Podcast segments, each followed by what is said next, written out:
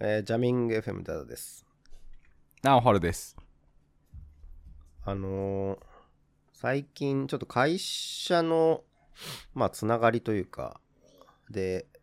なんか、あのー自分の会社の人じゃないんだけど、あのー社外の、そのなんか、なんていうんだ、勉強会、まあわ、平たく言うとまあ勉強会みたいなやつがあって、うんうん、で、まあ、半年ぐらい前からもう半年以上かやってんだけどなんかそこにはもういわゆるこう JTC 企業の、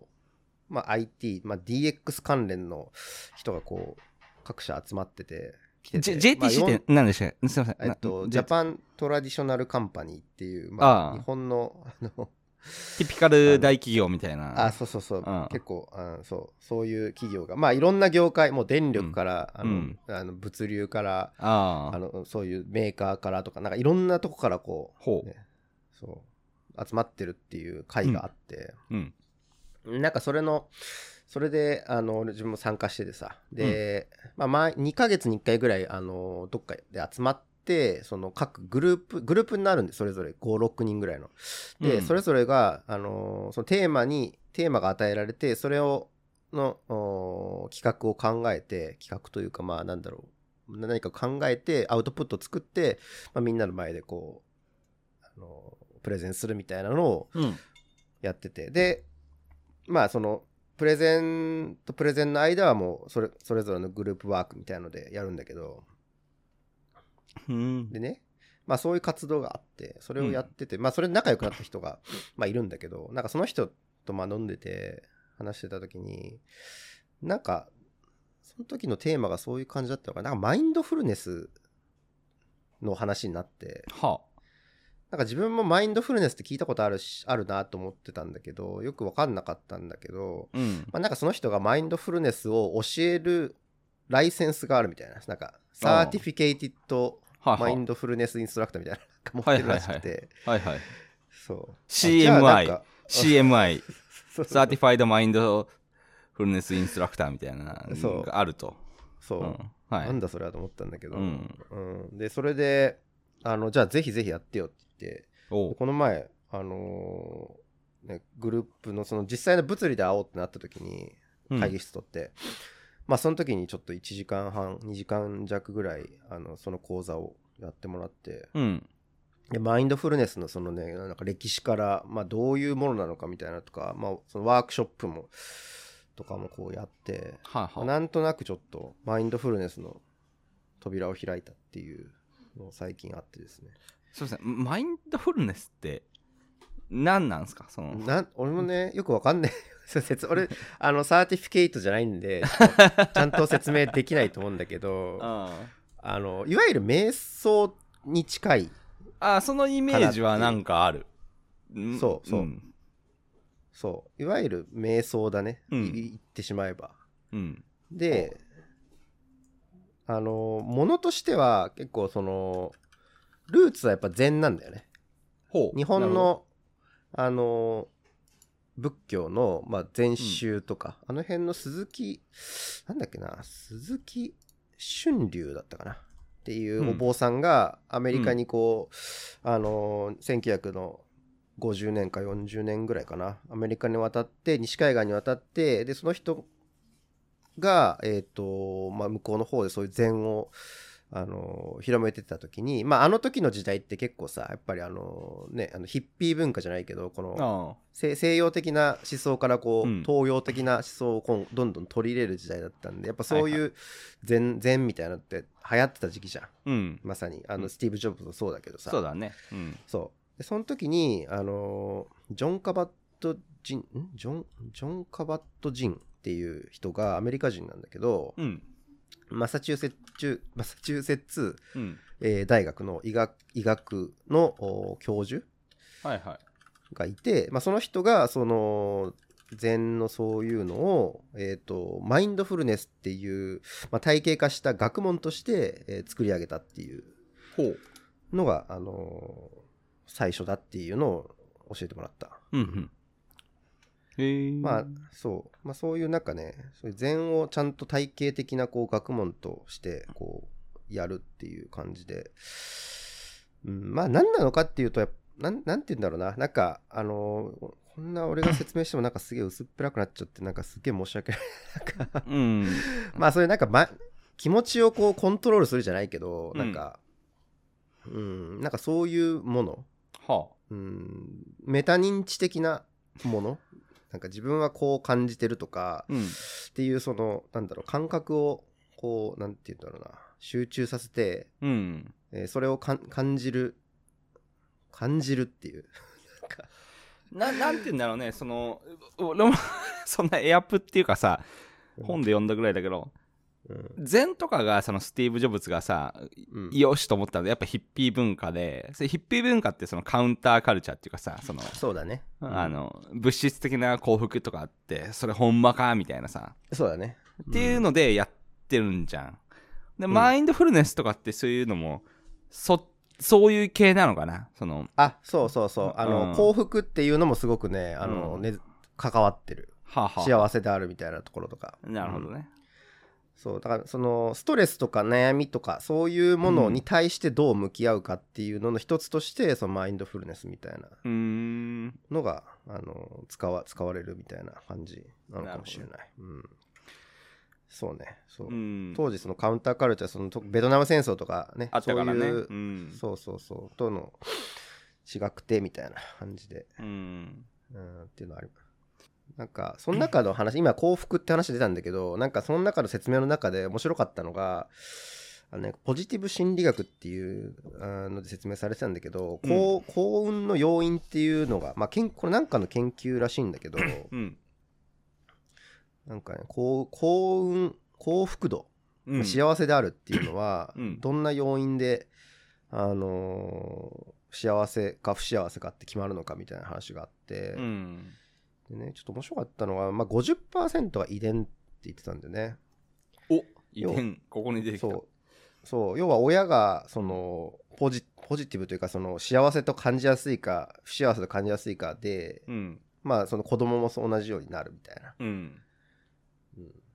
まあ、要はまあ気持ちなんだけどさ、まあね。こうそのうん幸せかどうかってさ、うん。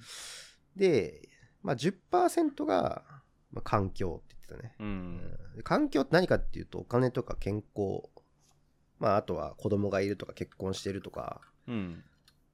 まあなんか現代の幸せってなんかここのこのお金とか健康とかなんかそこに結構フォーカス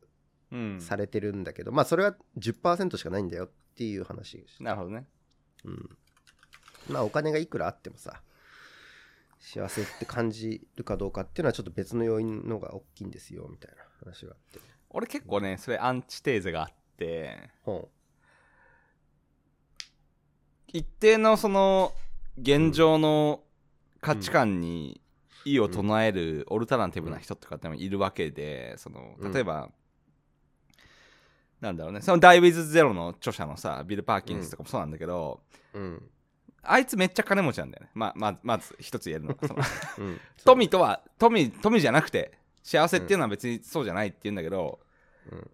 でも、お前めっちゃ金持ちじゃんっていうのがあっうんうんうて、んめっちゃ裕福じゃんっていうのがあってう、んうんなんかね、そこいまいち賛同しにくいんだよね。まあ、マウン ドフマインドフルネスも分かる、分かる、多分だ重要なんだけど、その、うんもちろん重要。その、いうんサラリーマンってどうしてもこう価値観がこうね、そう、ちょっとつ申しになりがちだから、うん一定のその、別軸を持とうぜとかさ、うんほんその幸せって本当にそうかっていうのは大事なんだけどさ、うんそんな余裕ねえよっつうのが、めっちなゃるほどねあるんだ。あのうんキューバに行った方がいいよそれそしたらキューバ行けないんだってそれ前の放送でやったから 気になる人は前の1個前のエピソードを聞いてくださいキューバなんかねめっちゃ金なくてなんかボロボロなやつやってるけどなんかめっちゃみんな幸せそうだかいらねや絶対そうだと思うんだよね、うんいやめっちゃもうそれねそれが見たいそれ行きたいんだよでもアメリカからじゃ行きたいんだよあ行けないんだよアメリカは金あるやつが幸せっていうのがあの主軸のテーマの国だからいやそううそうんなんだよなそうなんだよなそういう価値観でそういう価値観の中でいたらやっぱ金持ちが幸せってなるんだなるから、うんねだからもうその一個上のもうちょっと資産を上げなきゃいけないってことだよだからうん、だからキューバ行きてえんだよだから でも行けないんだからほんとみんなさなんか道端でもうベロベロにさあの、うんもうもうなんかラムとか飲みながらさうんペットボトルに入れて、うんなんか昼間っから裸でうんなんかゲラゲラしてるうん感じがさなんか仕事しろよっつって思なんうんだでけど仕事って何っていうねそうそうそう何のために生産するのとかそういう話それ日本でもあるけどね蒲田とかねそこら辺は結構そういう感じだけど まあうーんいやまあそうなんですよまあだから、うんまあそうそういう、まあ、10%が仕事仕事じゃないしかか金とかそういう環境、うん、で残り40がなんか意図的な行動みたいなこと言っててなるほどまあそれはまああんまりここのあの自分も深く分かってないんだけど、まあうんそういうなんか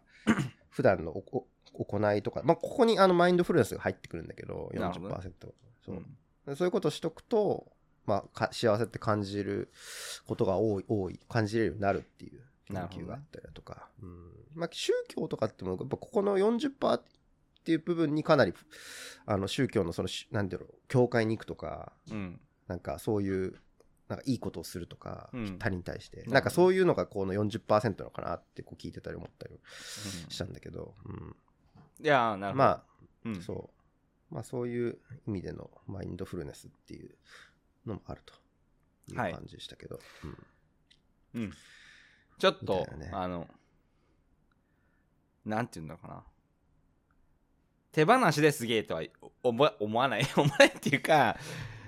なんかそういうオルタナビを自分の中で持つっていうのは大事なんだけどな、うん、ま負けねえぞっていうなんかさなんかこう資本主義の犬でやっていくぞっていう感じもあるからさなんていうのあだから直春はさ多分どっちかというとその幸せって感じにくいタイプなんだと思うんだよ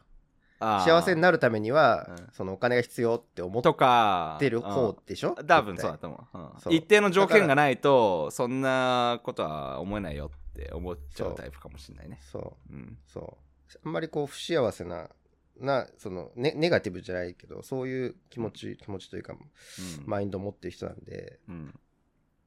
うん。でもそういう人の方がね、やっぱね、せ成長というか、こう、なんかドライブする力みたいなのもあるし、ね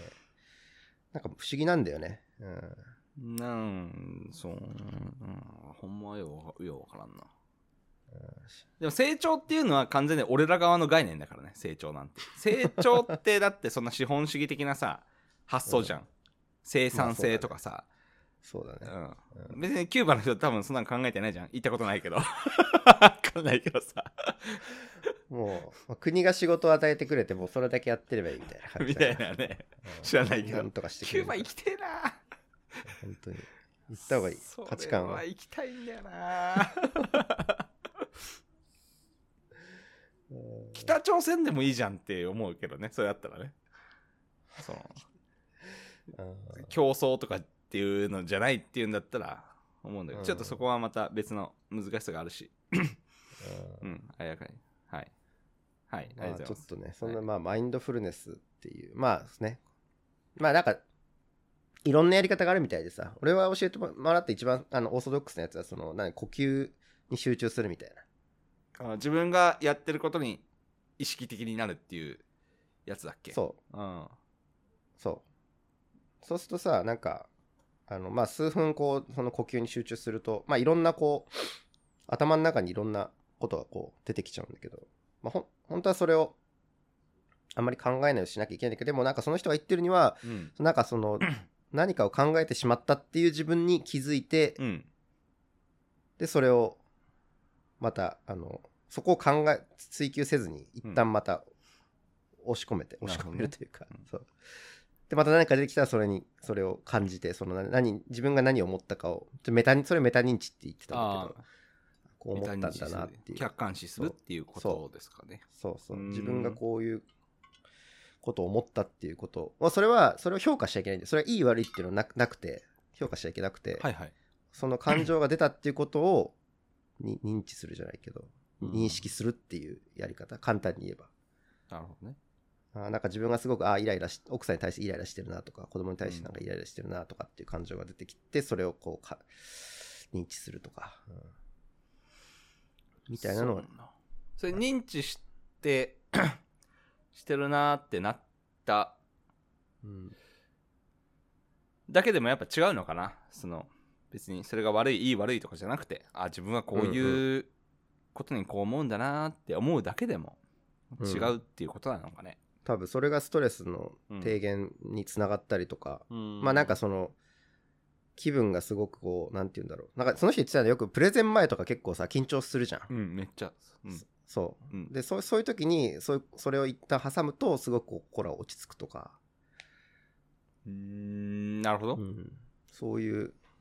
ことをやって使ってるみたいななんか筋トレみたいなもんでそれいきなりパッてやるやるからちゃんとできるようになるわけじゃなくてちょっとこうまあそういうなんか習慣にしてだんだんそういうコントロールうん自分でその感情とかそういう気持ちの部分をコントロールできるようになるっていうのはまああー積みやまあ積み重ねみたいなもんだよっていう自分もめっちゃでかいディールの提案とかの前にやってみるか。なんか、うんへえ、直春くんってこういう時に緊張するんですね。あなた は、こういうね、企業の人はすごいと思ってて、とかってななんのかね。わかんないけど絶対。うんうん。まあなまるあほどそねういうのもあるんだなってまあ結構ね俺もねなんか結構周りで出世してる人とかって結構バインドフルネスやってる人多かったりするしえそうなんか意外にうんまあああなんかそういうのもやってもいいのかなみたいなのちょっと思ってましたけどなるほどね。うそー。うん心が安定するんじゃない知らないけど はい客観視して。はい。ちょっとじゃちょっとそんなのはいはい、やってる人いそうだけどやなっ。ツイッターとかで。ツイッター X とかで。ちょっとうん聞いてみたいです。感想。ぜひうんやってよっていう全然俺の言ったようと違うよってあったら教えてくだ さいはい。はいはいじゃあお疲れ様でしたはい、お疲れ様でした。